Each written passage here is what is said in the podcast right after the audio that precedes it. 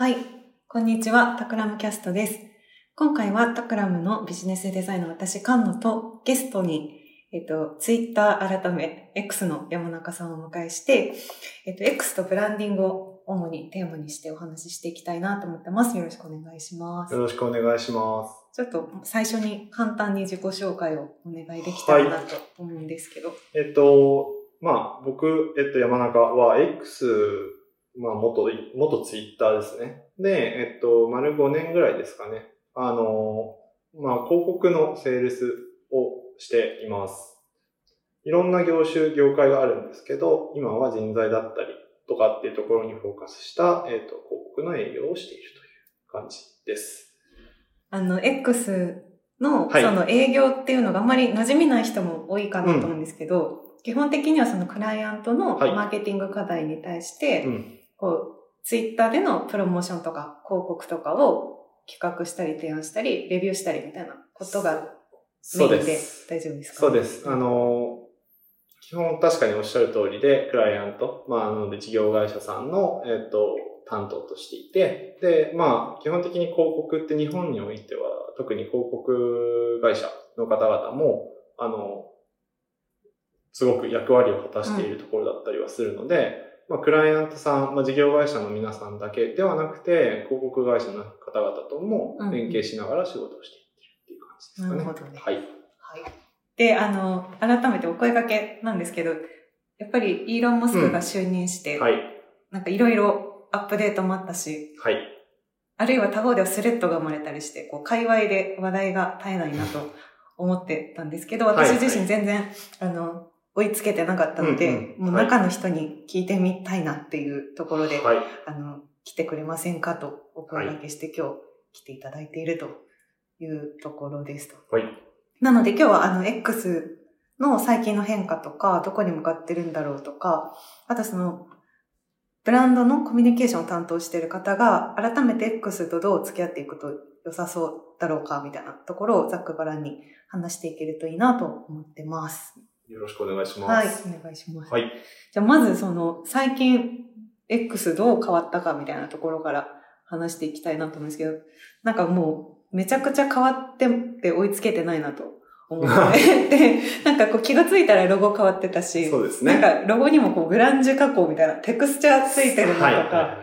はい。あとはあの、閲覧数上限ついたなとか、うん。あとはアップデート見てると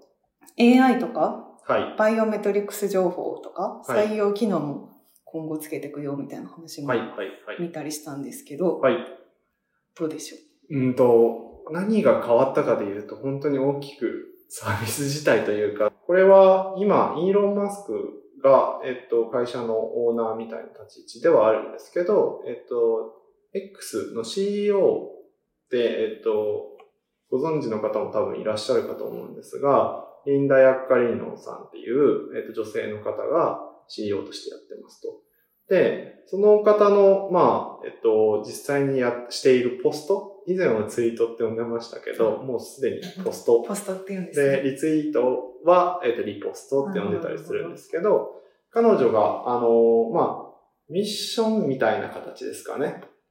まあ、自分の、えっと、ポストで、えっと、言ってるようなことでいくと、まあ、目指すべき方向として、えっと、ここが分かりやすいかなと思うんで、えっと、引用するんですけど、まあ、世界で最も正確な情報源になって、コミュニケーションにおけるグローバルタウンスクエア、まあ、あの、広場的な場所になることが、X の進むべきところですよっていう話をしてますと。で、今までの、えっと、この X、元ツイッターなんですけど、どちらかというと、まあ、タイムラインで、まあ、いろんな文字を、えっと、ツイートしていって、えっと、そこに会話が生まれていったりとかっていう、えっと、まあ、なんて言ったらいいんだろう。えーそういう機能を持ってるプラットフォームだったと思うんですが、それ以外にも、まあ、いろんなことができるようになプラットフォームを目指していきたいというふうに言っていて、まあ、例えばそれは、えっと、決済サービスとか、まあ、音声、ビデオ、まあ、メッセージだったりとかっていう、まあ、このアプリを使えばなんか何でもできるような、まあ、エブリ t ングアップみたいな言葉がありますけど、まあ、そういうところを目指していきたいうんうんようです。会社として。なるほど。はい。そこに向かっていっぱいアップデートがもう起きてるっていう、っていうことで、えっ、と、いろいろ変わっていってるさなかにありますっていうのが正しい言い方かな。うんうん。なんかこう、これまで慣れ親しんだツイッターからは変わってうん。きていて、はい。なんかそれに対して、なんかこう、利用者がこう変わってきたりしたのかなと思ったりもしたんですけど、うん。どうですかね？あの、利用者属性みたいな話でいくと、まあ、具体的なそのパーセンテージみたいなところにあの言及していくっていうのはちょっとできなかったりするんですけど、まあ、割とあの全年齢まんべんなくあの利用しているっていうのが、うんうん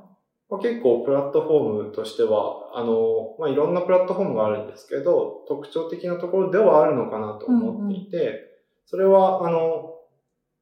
若い世代に特に使われているということでもなく、うんうん。まあ、もし、もちろん、あの、年齢層が上がっていくに従って、利用率みたいなところは、えっと、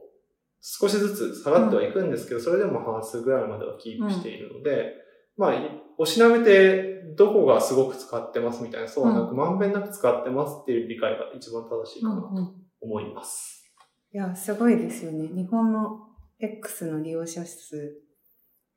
4000万人はいぐらい。ですね。なんかそれぐらいになってます。一応これ、あの、指標としてなんか MDAU んみたいなことを、とうちの会社では使ってたりするんですけど、MDAU イコールマネタイザブルデイリーアクティブユーザーなの、で、マネタイザブルなので広告で到達することができるユーザー数が4000万人ぐらい。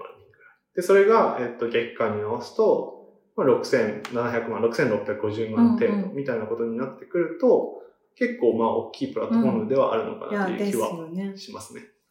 あの、メディア、その他の SNS と比較すると、LINE が9200万人ぐらい。そうですね。で、ほうんぼ人口と同じ。はいで、その次が多分 YouTube と Twitter が同じぐらいかなっていう感じですかね。で、まあその下見ると、うん。インスタとか TikTok とかってなっていくっていう、うん。そんな利用状況ですかね。最近のうん。変化で、はいその、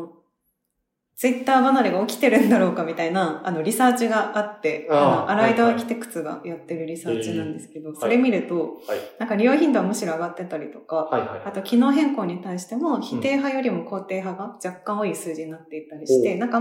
あの、もちろん使ってる言語とか、はいはい見てるコミュニティとかで、あの、印象変わると思うんですけど、うんなんかこのリサーチ見る限り日本ではあんまり、あの、いつも通り使ってるっていうのが最近のはい。状態なのかなと。なんかまあ、そこは、えっと、これも僕らというか、まあ、どちらかというと、イーロン・マスクが、まあ、いろんな情報を日々、うん。あの、このプラットフォームを使ってポストしていっているので、まあ、あの、もちろん英語にはなるんですけど、うんうん。えっと、そこをフォローしてると、まあ、いろんな情報が見て取れるかなと思うんですが、そういう意味では、あの、ある日に、えっと、まあ、 active seconds、user active seconds ですね。うん。まあ、なので、その、どのエリアのユーザーがどれぐらい、あの、アクティブにその、X を利用してるか、みたいなことを、ポンと、急に、あの、ポストしたわけなんですけど、まあ、日本が、もちろんその中で利用者の中でも、最もアクティブに、数字的に見ても、そのタイミングの中では、えっと、アクティブに活用しているみたいなこともあったりはするので、そういう意味ではユーザーという、ユーザー数というか、まあ、アクティブにこのプラットフォームを見られてるエリアの中で日本が特にそういう状況にあるっていうのは、まあ、一個、あの、なんていうんだろう、どんずばな回答ではないにせよ、うんまあ、その、そういう話につながってくるかな、みたいなところと思ってますけど。うんうん。いや、全体のその X ユーザーが2億人ぐらい、グローバルで。のうんそうですね中で、その4000、MDAU で言うと4000万人っていうことで、だいぶ日本のシェア高いし、うん。あと使ってる時間も長いみたいな話がありそうですねましたね。うん。さっき、あの、うんうんリンダ・ヤッカリーノさんの、はい。そのビジョンとして、はいグローバルタウンスクエアになっていくってこうビジョンがまずあって、そこに向けてはい。いろいろアップデートが始まってるっていうことだったんですけど、はい。なんかこう、ね、世界で最も正確な情報源となはいはいるコミュニケーションにおけるグローバルタウンスクエアひ広場的なものになるって、はい。なんかこの正確な広場っていう表現が面白いなと思ってうんうん。聞いていて、はい。で、やっぱりこう、正確な広場みたいなことを達成しようとすると、なんかこう、論点になりそうなのは、なんかコンテンツモデレーションみたいな切り口と、うんうんあと、もう一つそのクリエイターとどう関わっていくか、クリエイターにどう還元していくかみたいなことが、なんかこう、一つキーワードになってきそうだなと思うんですけど、はい。なんかこのコンテンツモデ、まず一つ目のコンテンツモデレーションみたいなことで言うと、あ、そもそもコンテンツモデレーションは何かというと、まあ、ポストに対して明らかなこう悪意とかヘイトを含んでないかとか、なんかそういったことを監督するようなあの機能をコンテンツモデレーションというかなと思うんですけど、例えば Facebook もそういった問題にひずっと悩まされていて、Facebook は2019年、20年ぐらいですかね、あの、コンテンツを監督する独立組織を外部に持って、あの、メタ本体に対してこう提言を、あの、与えてもらったりしていると。はい。いう、あの、流れがあったかなと思うんですけど、うんはなんかこう、新しい X では、なんかどういった動きがありそうなのか、みたいなことを聞きたいなと思ったんですけど。あのー例えば、透明性をっていう意味でいくと、えっと、タイムラインの表示のアルゴリズム。これは、あの、X になる前のツイッターと言っていた時代に、えっと、まあ、あの、買収後の動きではあるんですけど、イーロン・マスクから、まあ、ポストされているもので、GitHub に、あの、ツイッターのアルゴリズムっていうのが今公開されてたりします。で、まあ、これは、あの、プラットフォームとしての、あの、透明性みたいなところで、どういう、あの、ポストがタイムラインに表示されてくるかっていうところだったりが、あの、見て取れるようになってるとかっていうところは、えっと、そこに、あの、紐づくものなのかなと思っていたりだとか、まあ、あともう二つぐらい話をすると、えっと、まあ、バッジの話ですね。あの、今までは、えっと、まあ、認証された人がバッジがついているみたいな状況だったかなと思うんですけど、今でいくと、あの、自分で、えっと、サブスクリプション、まあ、えっと、定額制のお金をお支払いいただくと、青色のバッジがついて、とかっていうところで、ここに、あの、使える機能だったりも、プレミアムなものが付与されていたりするんですけれど、水色のバッジだったりとか、金色のバッジ。うんうんあとはまあ、えっと、政府の機関だったりは灰色の、えっと、バッジがついてたりするんですが、そういったところで、えっと、誰が発信しているかっていうのをより、まあ、認証された状態で、えっと、や、えっと、プラットフォームが、まあ、動いていくようにしていくみたいな取り組みももちろんあったりもしますし、あとは、まあ、もしかするとご存知の方もいらっしゃるかなとは思うんですけど、コミュニティノートっていう機能もあったりして、まあ、これは、あの、要はいろいろな、あの、ポストがあった時に情報、これって正確なの、正確じゃないのっていうところを、えっと、会社が判断するというよりは、ユーザーの共有、共有値というか、を使って、えっと、合ってる、合ってないだったりとか、この情報に対する補足は、みたいなことが、あの、できるようになる機能がついてたりもするっていうところで、まあ、あの、なんて言ったらいいんでしょうかね。これ、えっと、これがどう一つの話で改善していくかっていう話ではなくて、えっと、いろいろな変更を日々アップデートをしていって、えっと、そこに導いていけるような取り組みをプラットフォームとしてやっていってるっていうのが多分正確な、あの僕も、中で働いてる僕としても、そこら辺って、あの、僕のやってる領域、役割とはちょっと離れてるところではあるんですけど、日々なんで皆さんとほぼ同じ状態だと思うんですが、理解を進めていくっていう感じだったりはしてますね。はなるほど。いや、コミュニティノーツ面白いですよね。い。うん。なんか、誰でもなれる。誰でもなれると思います。あの、多分、あの、そこにコミュニティノーツっていうアカウントがあるので、アットマークコミュニティノーツっていうアカウントを見てもらうと、まあ、そこでコントリビューターになるならないみたいな話があったりとか、うんうんっていうのがあるので、そこのガイドに従ってもらうとっていう感じではありますが。なんかこう、料理家のリュウジさんがもうすでに、この機能ありがたいみたいなことでツイート、してたり、ポストですね。あ、ポストされてると思っはい。て、それさっき見せてもらったんですけど、なんかこう、ウィキペディア的なイメージに近いというか、その自治のあり方うんうんが、みんなで、あの、検証していくっていう運営に、まずやってみてるっていうそうですね。CEO のリンダ・ヤッカリーノがまとめてるブログみたいなのがあって、まあ、あの、これ日本語訳もあるので、まあどういう変更がその、えっと、去年の11月か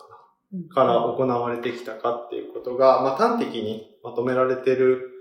ブログもあったりするので、もしご興味がある方はそれを見ていただくと、いや、本当にすごいですね。ずらーっとこれまで何やってきたかはが連挙されていて、なんか気づいていたものもあれば、あ、こんなこともやってたんだみたい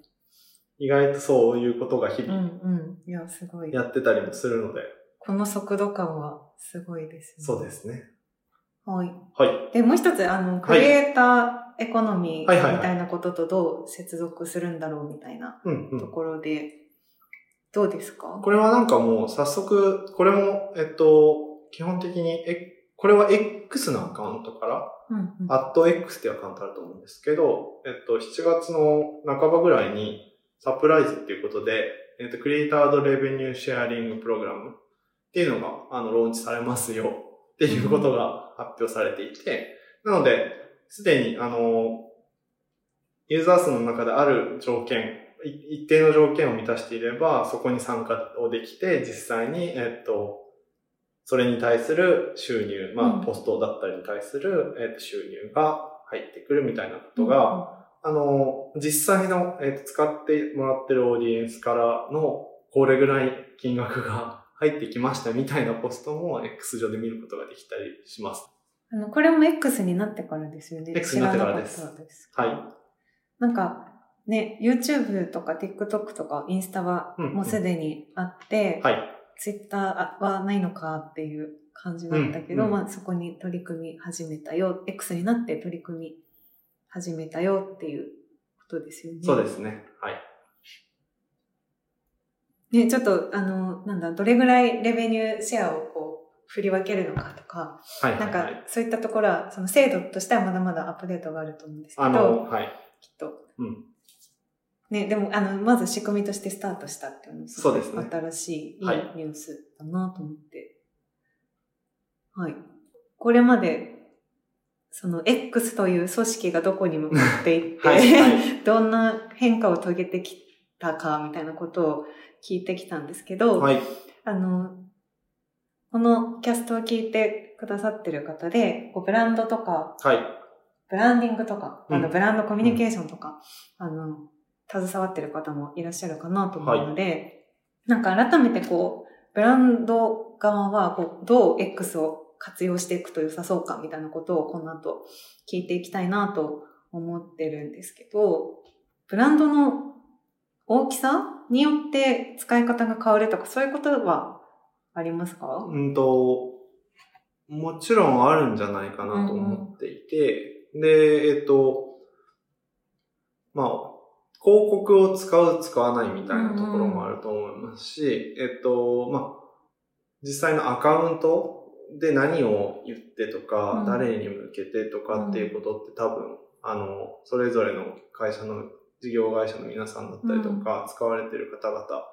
が多分、えっと、ある程度決めた上でやっていくことなんだろうかなというふうには思っているので、まあ、そっちの側面ももちろんありますし、さらに言うと、まあ、広告でいくとそこら辺は、あの、もちろんやりながらにはなりますけど、もっともっと届けたい、まあ、プロダクトとか、サービスとか、えっと、メッセージとかがあった場合に、届けたい層に対して、うん。えっと、まあ、広告を出稿していきながら届けに行けるっていうことだったりもするので、なんか、あの、どっちかでもなくて、どっちもその、どっちかに偏りすぎずにグラデーションで考えていったときうんに、うん。必要に応じて、えっと、オーガニックのところ、まあ、アカウントの運用みたいなところとか、えー広告の活用みたいなところを考えていけるのが、まずベーシックとしてはあった方がいいかなと思いますっていうのは、言われなくても分かってるよっていうところはあるかもしれないんですけど、まあ、あの、ちょっと、もしかしたらヒントになりそうかなって思ったので、いくと、拡散の科学っていう、あの、うちから出してる資料があって、これあの、事前に菅野さんにもお送りしてて、面白いね、みたいなことを言ってたんですけど、こういうのってもしかすると、その、えっと、企業でやってる、うん。あの、まあ、えっと、マーケティング活動というか、うん。まあ、事業だったりとかの、えっと、助けになるんじゃないかなというふうに思っていて、まあ、これ自体は、あの、ちゃんと分析をしている内容で、まあ、具体的に言うと、2019年の1月から2020年の8月において、えっと、まあ、ある程度の一定以上のリポストをされているポストと、えっと、それ以外のポストの、えっと、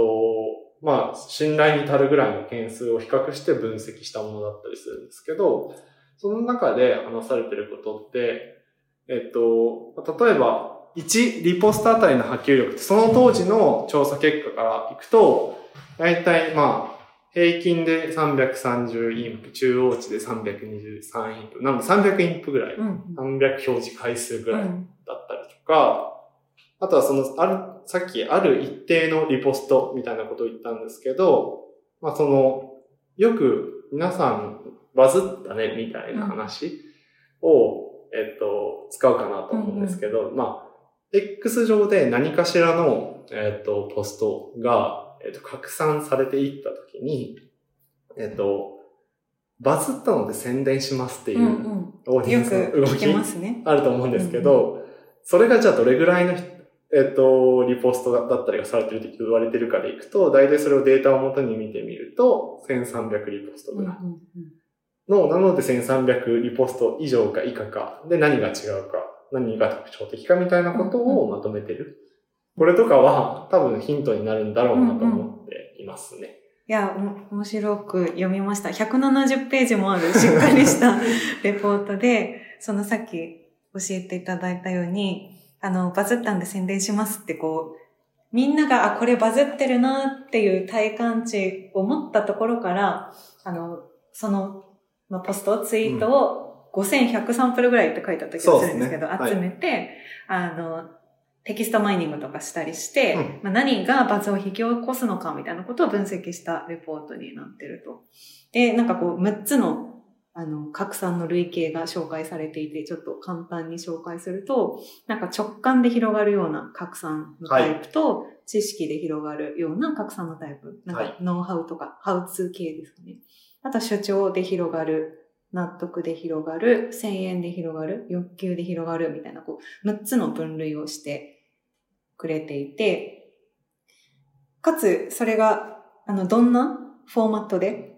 画像がいいのか動画がいいのかとか、どんな文字数、どれぐらいの文字数がいいのかとか、なんかそういったことを、あの、分析されてるレポートになっていて、あの、おそらく、あの、ツイツイッターじゃないですね、X を運用している方は、なんかこう、投稿に困ったらまずこれを開いて、こんな切り口でまだあのポストしてなかったな、みたいなことを、すごいブレストのあの参考になりそうなレポートなので、そうですね。ね、うん。見てもらえると良いんじゃないかなと思いました。意外と、その、X の機能って、じゃあポストしてとかっていうことだけに集約していくとすごいシンプルなように見えるかもしれないんですけど、実はそこでいじって受ける変数みたいなのってすごいいっぱいあって、ですね。それはまあ本当に純粋に画像だったり動画だったりみたいなとこもそうですし、まあ文字数とか、まあなんかか、いろんなそのところで結構階層っていうかレイヤーみたいな感じで分解していけたりするので、その中でどれが多分企業さんとかブランドさんとかのそのやっていることだったりとか伝えたいこととマッチしていくのかっていうのを、まさにあのトライアンドエラーではないのかもしれないんですけど、いろいろ試してもらって、どこがいいところなんだろう、この自分たちがやってる事業やブランドのアカウントフォローしてくれる人たちの、みたいなところは考えていけると多分いいんじゃないかなって思ったりはしますけどね。うんうん。いや、なんか冒頭、その、ブランドのステージによって X の使い方って変わりそうですか？みたいな話をしたときに、はい。そのまずそのブランドのらしさ、みんなで運用していく上で、ブランドのらしさをまず定めて、うん。その後そのオーガニックに投稿してこう育てていって、はいその後広告を使って、はいさらに届けたい人に届けられるようになっていくみたいなこう、ブランドの成長の流れみたいなものを聞いたかなと思うんですけど、はい。はい。なんか、あの、さま最初のそのブランドらしさを作って、うん。みんなで運用していくみたいな時に、うん。あの、タクラムもブはいはいランディングの仕事をする中で、はい。あの、そのブランドのトーンドボイスみたいな、はいはいはい。ブランドらしい口調みたいなことを定めたりすることも多いんですけど、はい。なんか、ね、このブランドならどんなユーザーとの距離感があって、どんなこう、語尾とか語りかけがありそうみたいなことを規定するんですけど、なんか、思うのが、X になると、え、なんだろう、いわゆる中の人みたいな。なんか、口調でないと、はいはい。はい。X という広場で受け入れられない感じがあって、えっと、まあ、必ずしもその限りではないような気がししていますよ。ですか？あなるほの、ど。それがいい場合ももちろんあって、うだだし多分カジュアルなので、すごく、あの、いいはずなんですけど、うんそれももしかすると、えっと、じゃあ今それをやってる方が、えっと、その人のセンスとか、うんすごく、えっと、X を見られてて、流れとか文脈とか分かってる中でやってるものが、じゃあ急にうんその方がやっぱりというか転職しますとか退職しますとか、そこの場を離れることになった時に、次に任された人ってとかって思うと、うんもしかすると、一長一短なのかなとは思います。あ、なんていうの、その、俗人的な運用っていうよりは、なん,、はいはいなんか中の人のトーンってあるじゃないですか。ありますよ。ありまなんす。かそのブランドっぽくないっていうか、うんなんか、あの、なんていうんだろう。月曜出社したくないみたいな、その、まあまあ、あの、ある種同じ目線ですう。そうそうそう、X 民に寄り添ううん。感じのトーンというか、が、なんかこう企業アカウントのトーンオブボイスとして、なんかだから X の場だけちょっとみんななんかボイスが一緒になる感じがしてるんですけど、あどうですか？なんかいろんな企業アカウント見てると思うんですけど。ー でもそれもケースバイケースだと思いますよ。なんか、あの、必ずじゃあそうやってやらない、それが成功法かって言われるとそんなこともなくて、えっと、それの方向で行きたい場合にはそれを多分出すと思いますし、ブランドらしさを発揮して、ちゃんと受っていうことも全然問題なくできる気がするというか、け入れられてるアカウントもあるよと。というところと多分、あの、自分の中でというか、えっとその会社の中でとか、ブランドとして目指していきたい方向ってどこにあるのかを多分、うん今の X 上のプラットフォームうん。にいろんな例うがん。まさに落ちてるので、どのあたりかねみたいなところは、えっと、日本のアカウントのみならず、分析をしていくうと、おのずとなんか見えてくると良いかなって思ってますけど、ちょっと私の観測範囲が狭かったかもしれない。見てみます。本当はいろんな言語が分かれば、うん。もっと他のエリアのアカウントがどうしてるかとかって、僕も見たいなとは思うんですけど、うんうんどうしてもちょっと英語が多少分かるぐらいではあるの、そこまでしかいけてないところは、まうんあ、ややありますけどね。うんうん。はい。ありがとうございます。なんか最後に、うん。なんかこう、X の人が今、注目してる、あの、コミュニケーションとか、例えば、あれ良かったよね、みたいな。あれすごい成功したね、とか。なんかも、しあれば。あれですよね、やっぱり、その、だからこのブランドみたいな話でいくと、ブランドがコミュニケーションをするための場としてみたいな話を、今ちょっと多くなっちゃったと思うんですけど、あの、普通に使われてる方々だったりって、まあ、うん。時系列の中にいるじゃないですか。うん。あの、まあ、春があれば秋があればみたいな、春、夏、秋、冬みたいな話もあれば、えっと、例えば今でいくと、てか今年でいくと、わかりやすいところでいくと WBC とか、直近で言ったらバスケットボールのワールドカップだったりとか、いろんなその人々が、えっと、まあ、話したくなるとか、うん。何か言いたくなるような、うポストしたくなるような瞬間っていうのに応じて多分その、プラットフォームが動いていくっていうのがすごい面白くて、かつスポーツとかで言うと、うん。如実にやっぱり盛り上がります。うんうんうん。あの、とかっていうのは結構、あの、プラットフォームの特徴的にはいいんじゃないかなって思う、面白いかなとは思いますけど、そこに乗っかってポストしてくださいってことではなくて、ただまあそういうことが起きてるときに、このプラットフォームを見てみると、うんうん。えっと、もちろんなんかいいことばっかりってことでもないかもしれないですけど、いろんな人の、まあいろんな視点が見えたりとかするところは、これは多分サービスがずっとああの始まった時点からそうなのかもしれないですけど、その機能が、うんうん。自体がずっと面白いので僕らは多分、んあの、それを、その場で、えっと、マーケティングの活動だったりの手伝いになる広告のセールスができているってことだと思うので、うんうんうん。いやそういう意味ではいろんなことに注目はしてます、もちろん。うんうん。やっぱり X の一番の強みというか特徴はこうライブ感あるものとか、はい。時流に沿ったものがより生き生きするというか、まあ、瞬間風速がすごく上がるみたいなところが強みだなと確かに思いました。なんかこうね、しかもそれがデジタルだけ、オンライン上だけでとどまらず、うんなんかそれが店頭で売り切れになりましたとか、はい、はい。あるいはあのそこに合わせてキャンペーンやるとか CM やるみたいなこともあるでしょうし、なんかそういう今のこう盛り上がりをうん。さらに盛り上げるみたいなところが面白いとこだし、強み、キャンペーンやる上ではすごい強みだなと改めて。だし、まあ、活かせると多分、流れに乗っていきやすいし、うんうん。別に流れに必ずしも乗らなきゃいけないっていうわけでもないところが、結構、あの、マーケティング活動だったりとか、うんうんアカウントの運用していくにあたって、試行錯誤していくことになるんだろうなという気は、絶対に正解みたいなのうん多分、どこのプラットフォームでも、どのなんか、物事でもないと思うんですけど。はい。はい。ありがとうございます。ちょっと改めてどこに向かってるんだみたいなところと、あのブランドが、まずオーガニックに拡散させるためのいろんな切り口を、あの、拡散の科学ってちょっとタイトル怪しいですけど、レポートに、あのたくさん入ってるよとか、いろいろお話聞けてよかったです。はい。はい。今日はこんなところですかね。はい。ご意見とか、はいあの、もし感想などある方は、ハッシュタグタクラムキャストまでぜひお願いします。そして、タクラムキャストは毎週月曜日に配信しておりますので、ぜひお聞きください。本日はありがとうございました。ありがとうございました。